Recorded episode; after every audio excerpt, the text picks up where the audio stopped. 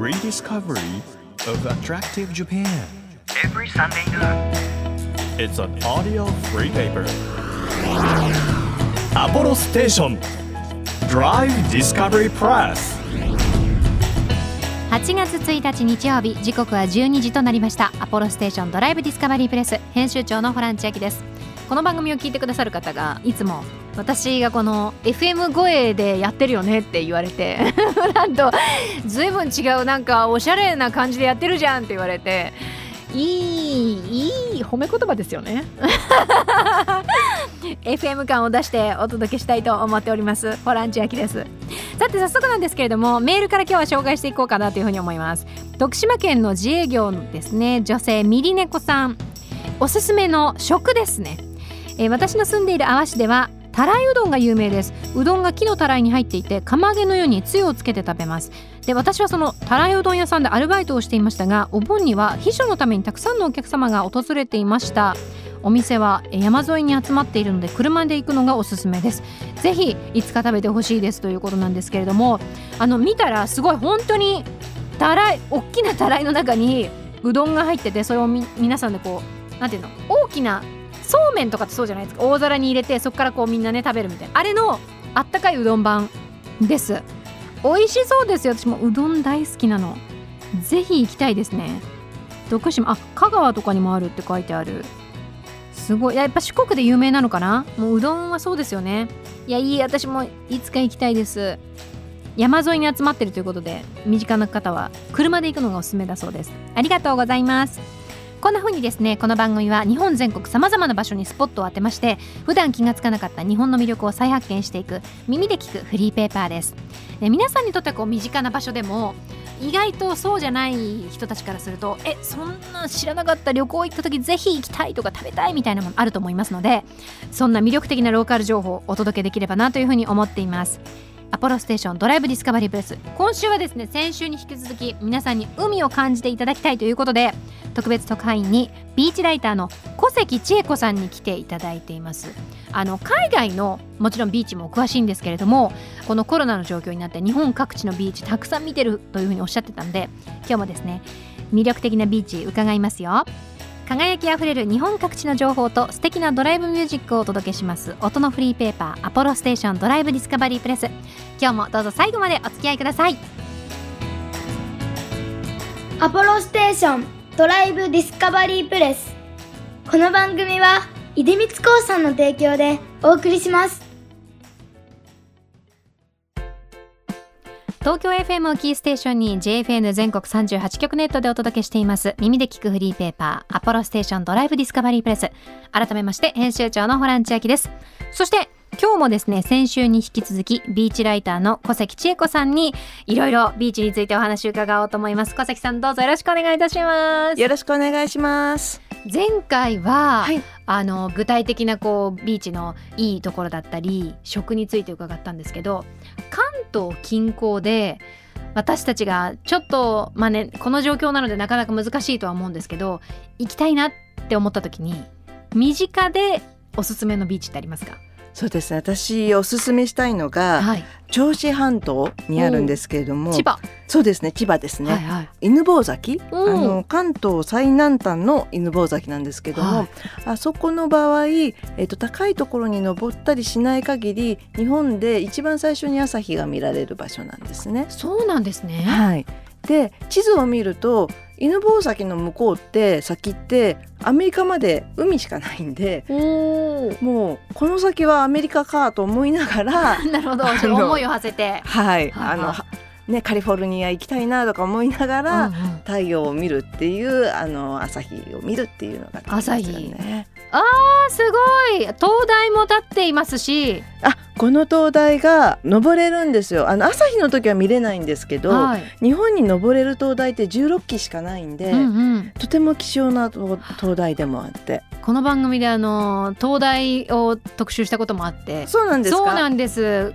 すごい綺麗ですね。これはどこから見るのがおすすめですか？その灯台の近くのこうちょっと高いところからなのか砂浜からなのか。ああ私はあの海にせり出した宿があったんですけども、えっ、とね海と森っていう、うんあの宿があってその宿のあ中でも別邸っていうランクがあるんですよ。別邸海と森。あ、はい。そう。別邸海と森のそれあの温泉施設でもあるんですけどその中のご飯がまず美味しそう。ご飯が美味しそうとかそれの、うわね、綺麗。そこで温泉に浸かりながら朝日 あじゃあ,、まあ、あのインフィニティプールじゃないですけど温泉温泉のインフィニティ温泉の先に先に朝日が見られる朝日を見ながらアメリカを見るっていう感じ。アメリカもうあのイメージの中ではアメリカまで見えてるってことですねそうですそうです。すごいうわこれいいですねそうなんですよ。別邸の方があの部屋タイプとしては別邸っていうカテゴリーを選んでください。あ普通のとは違うんですね違うんです。別邸なん客です、ね、室数がね少ないんですよ。うわこれ最高ですようわ最高ですねそうテラスに露天風呂があって温泉があってっていう。6部屋かな？6部屋ぐらいそうですそうですそうです。これこれですね6部屋そうですそうですそうですい。や本当に綺麗ですよこれもう隣の人とかに会うこともなくもう自分の部屋かもらうプライベートであのテラスで温泉に浸かりながらうわーこれ犬吠埼灯台を眺めながら。あの昼になってもいいですね今。白いパラソルとちょっとこれこれこれこれ。あエーゲ海みたいな。ちょっと言い過ぎ？と言い過ぎですか？いやでも綺麗ですね。見渡す限り海って最高ですね。うんそうなんですよ。いいな。なんですよね。あこれはえおすすめの宿はここですか？はいここが私はおすすめです、ね、おすすめ。はい、ここから日の出を見ると。はい、あのあれあれ日の日の入り。あ日の夕日はどこがいいですか？日の入りがこの犬吠埼から、はい。あのちょろっと車でだいたい20分ぐらいなんですけれども、のところに東洋のドーバーと呼ばれてるはい。屏風ヶ浦？おーすごい。またこれあの切り立つ壁みたいな反り立つはい、壁、あの20から60メートルの断崖落差がはい。20から60メートルの断崖が約10キロ続いているところで。層がちゃんと見えますね見えますね。そうなんですよ。はあすごいな。これ本当ちょっと日本じゃないみたいっていうそうなかんですよはあ。このサンセットがまためちゃくちゃ綺麗ではい、だからもう日本で最初に朝日を見た日にうん、この東洋のドーバーと呼ばれているところ屏で屏風ヶ浦でサンセットを拝む千葉はすごいいい仕事しますね。そうですね。こっち側で朝日見てこっち側でねたった20分ですいごい絶景が2箇所もあるっていう。すごいなここがもう最高ですか？私はもうもういいですねここが。はい。はあ。なんか辛いことがあったら行きたくなっちゃいます。もう海が呼んでるってやつ。そうです。車でバーって行って。はい。いいなあ。あのそんな千葉のビーチならではの特徴ってありますか？千葉の海というか波にパワーがあるなって思うんですよね。うん。でやっぱそのパワーがあるからそういうあの波に魅了された方っていうのはあの昔からいて、はい江戸時代の頃になっちゃうんですけど江戸時代後期になるんですけど、波の伊八っていう宮堀市っていうあのなんて言うんでしょうね彫刻家みたいな、あの神社の欄間を彫ったりする方がいるんですけれども。これはみ宮宮大工みたいなことなんですか？宮堀市っていう堀市。堀市の専門のあの彫刻家みたいなはいはい。分野なんですけどこの方が実ははい。北斎のあの富岳36景の神奈川沖波浦っていうあのザッパーンっていうあの絵ありますよね、はいはい。船が下にいてうんうん。大きな波があってって、はい。あれの元ネタじゃないかって言われる作品を作ってるんですね。はいはいもうだ向こうにちょっと富士山が見えてるあの有名なやつですよねあそうですそうですそうです。はいで今までの北斎のさんのあの描かれてる絵っていうのは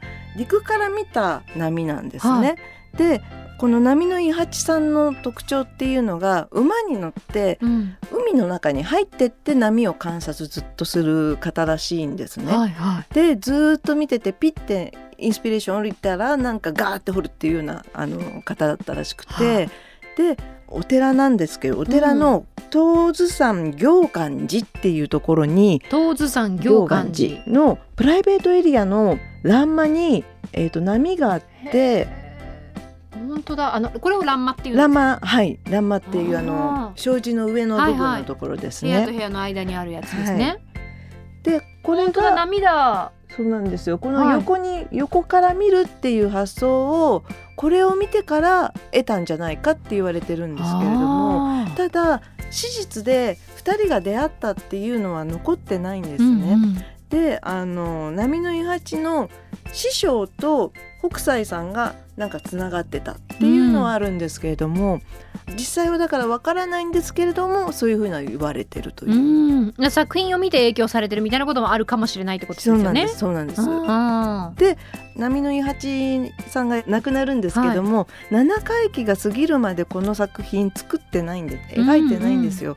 であの波裏を教えてもらったっていう意味が込めてタイトルに「えー、と神奈川沖波裏」っていうふうにつけたっていうふうに言われてて。ーはいなんでそういうなんて言うんでしょうあの千葉って身近な感じがしてたんですけれども、うん。なんかそういうふうになんか歴史的なすごい作品とつながってたりとかっていうところでもあるんだなっていう感じですよね。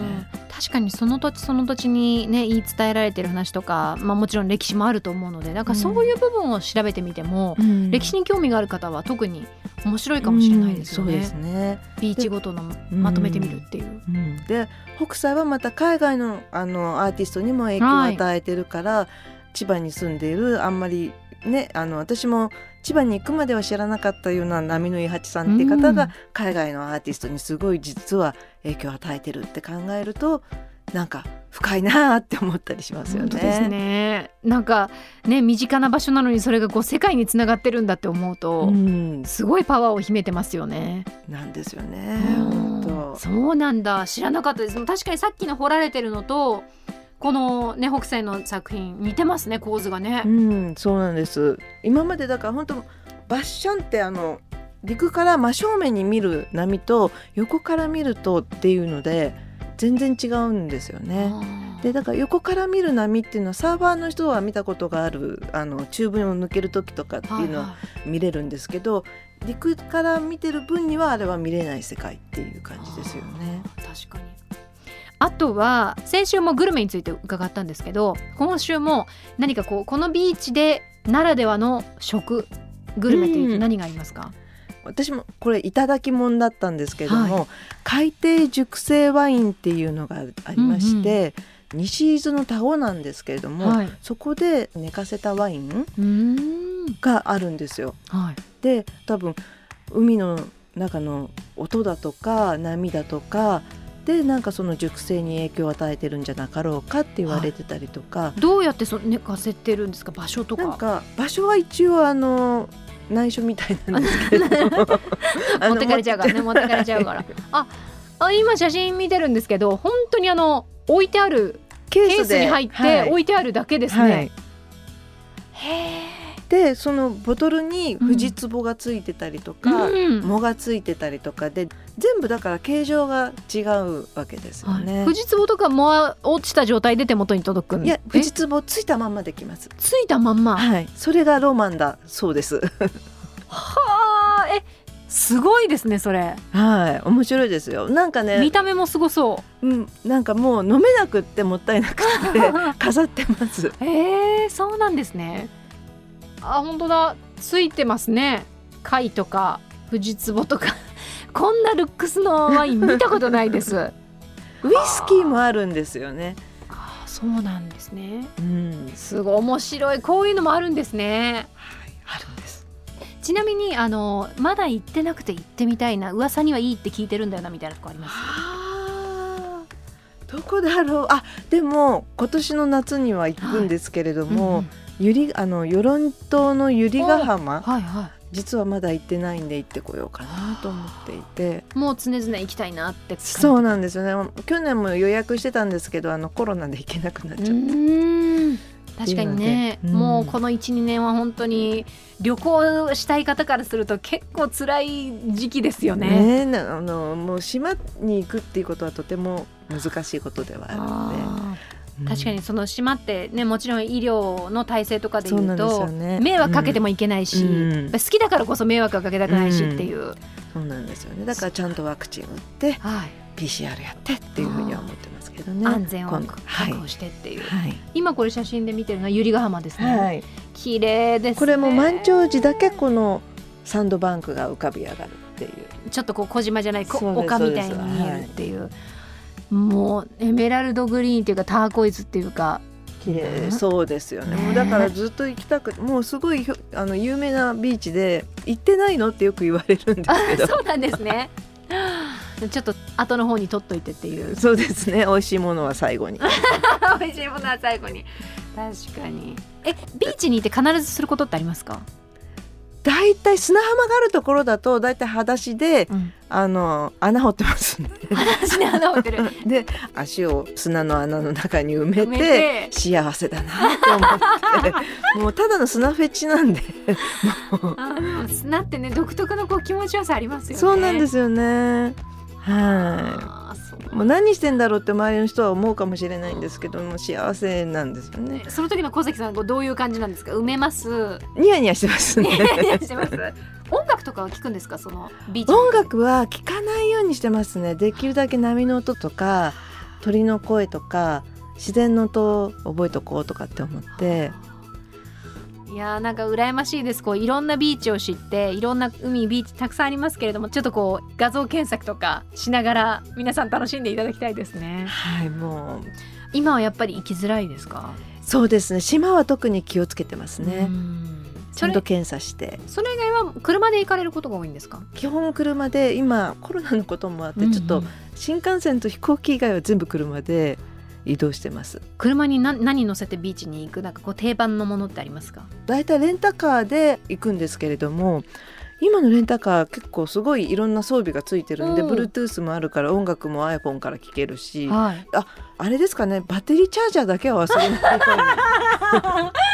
なるほどなんか潜る時の道具とかかなと思っうたらにバッテリーねバッテリーチャージャーでやっぱすねどこに行っても大事なのはババッテリーだっはい、2週にわたってねビーチの魅力伺ってきましたけれどもビーチって広く捉えていいんだなっていう、ね、場所にまつわるお話を好きになってもいいし食べ物を好きになってもいいし景色を好きになってもいいしそのビーチビーチで自分の好きなものを探すっていう楽しさはああるのかなっていうその通りだと思います。はいおっしゃる通りだと思います。ね皆さんもぜひあの身近な場所でね車で行けるビーチたくさんあると思いますので行ってみてください。アポロステーションドライブディスカバリープレス今日の特派員はビーチライターの小関千恵子さんでした。ありがとうございました。ありがとうございました Apollo Station. Drive Discovery Press. 地域社会を支えるライフパートナーアポロステーションのスタッフがお客様に送るメッセージリレー。千葉県市川市の藪崎産業株式会社ホーユーステーション菅野店。入社5年目の内田直樹です。半年前から店長になりました。洗車車検板金保険車の販売買取まで何でもできます。車の町医者となってトータルでカーライフをサポートいたします。当店は女性のスタッフが7人おりますので特に女性のお客様に相談しやすいと言っていただいてます。カーナビの使い方がわからない。ちょっと異音が聞こえる気がする。そんな些細なことでも構いませんのでぜひお声かけください。アポロステーションホーユーステーション菅野店。ぜひご来店をお待ちしております。あなたの移動を支えるステーションアポロステーション。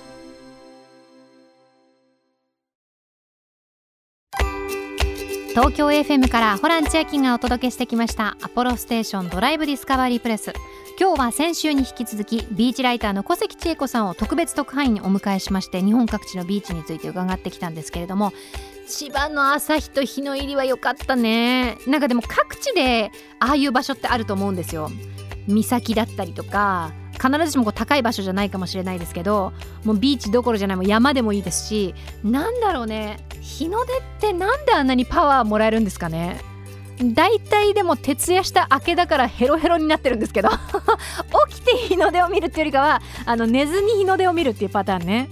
逆の爽やかな始め方をねしてみたいななんていうふうに思ったりするんですけどあと皆さん大事なのはバッテリーです。バッテリーを十分に充電してスペアも持っていくといいかもしれない でも大事ですよね。本当に撮りたい景色とか撮れないってなったらすごい悔しいじゃないですか。バッテリーといい宿いい景色もう最高です。えーぜひ皆さんもですねこの番組に皆さんの街のいいもの情報をお寄せください。投稿は番組サイトからできるようになっています。さらに SNS でも「ハッシュタグ #DD プレス」アルファベットで ABCD ねでででカタカナでプレスという風につけて投稿していただきますと私たちいろんなのをチェックしてますのでお待ちしています。でそういった素敵な情報をお寄せくださった方の中からですね毎月3名様に番組セレクトのとっておきプレゼントしていまして月が変わりましたので今月はもう今本当に強い味方そうめんしかもただのそうめんではありません皆さん。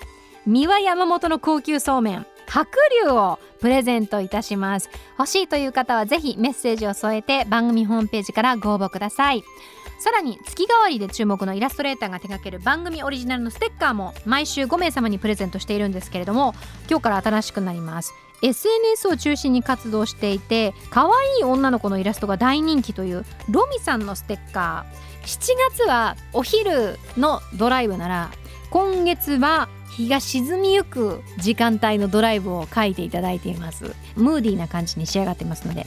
これぜひステッカー希望と書いてメッセージとともに番組ホームページからご応募ください。さらに番組ではですねドライブで聴いてほしい Spotify のオリジナルドライブミュージックプレイリストを配信していますのでこちらも DD プレスというふうに検索してチェックしてください。日本全国さまざまな場所にスポットを当てて日本の魅力を再発見していく耳で聞くフリーペーパーアポロステーションドライブディスカバリープレス。今週もお聞きいただきありがとうございました。お相手は編集長のホラン千秋でした。バイバーイ。アポロステーションドライブディスカバリープレス。この番組は出光興産の提供でお送りしました。